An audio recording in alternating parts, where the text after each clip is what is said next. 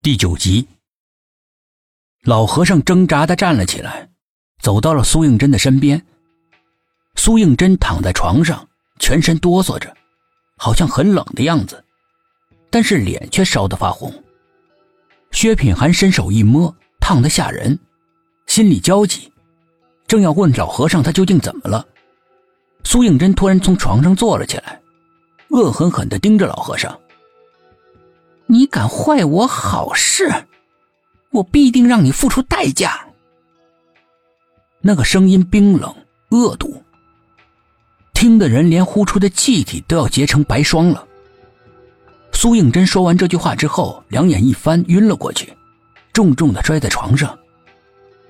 薛品涵心中惶恐，他摇晃着苏应真的身体：“真真，真真，不要紧了。”那个恶灵总算是从女施主身体里赶出去了。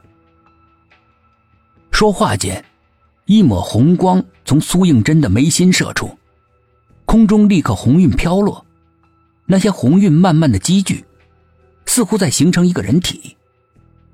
不等那个人体完全形成，老和尚突然从桌上拿出一本《金刚经》来，对准那团红云一开一合，红云霎时就不见了。薛品涵正暗自惊异，只见老和尚手里的金刚经竟然剧烈的跳动着，好像是要从老和尚的手里挣脱出去。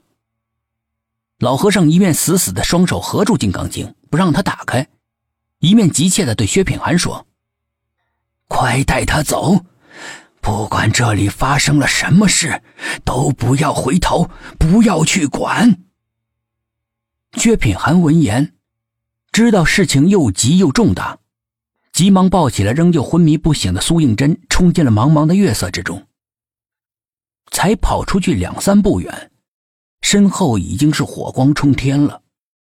薛品涵猛地住住脚，回头望，老和尚在火光里面若隐若现，痛苦的挣扎着。于心不忍，刚想放下苏应真进去救人，为他们开门的小和尚不知道什么时候。无声无息的跑到他们面前。施主，我的师祖为了这位女菩萨，正在跟邪灵同归于尽，你们还是速速离开，不要节外生枝了，让我的师祖做出白白的牺牲。薛品涵只得忍痛放弃，他抱起了苏应真，冲进了茂密的树林。只听得耳后生风，知道有人偷袭，松开手，放下苏应真，迎头就是一枪。背后空无一人，心里觉得冷，两只眼睛忍不住东张西望，生怕哪个地方突然出现一只恶鬼，把他和苏应真撕得粉碎。这个时候，苏应真悠悠的醒过来，茫然四顾，发现不是地下室。他正想问薛品涵怎么回事他突然看到一个人影正悄悄的靠近薛品涵，而他似乎就根本没有察觉到。情知那绝对不是人类，否则以薛品涵的职业素养，不可能觉察不到的。也不知道从哪里来的力气，苏应真猛地站了起来，挡在了薛品涵的身前，与那个人影四目相对。借着清冷的月光，苏应真认出了她正是地下室的红衣女子。红衣女子狞笑着，伸出利爪抓向了苏应真。苏应真刚刚苏醒。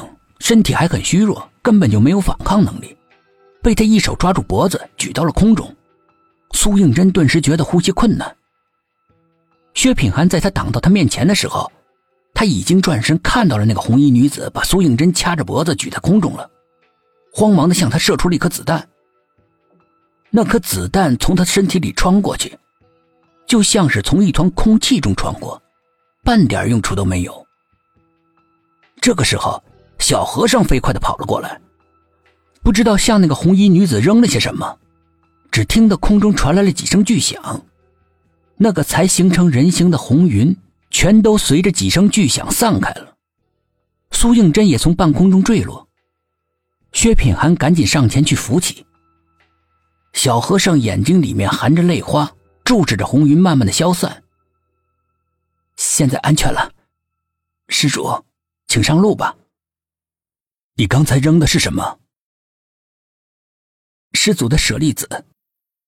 师祖早就料到你们必有此难，所以特别嘱咐我，在他被火化之后，收集他的舍利子，帮你们渡过难关的。薛品涵一听，唏嘘不已，但也无可奈何，只得带着苏应真离开。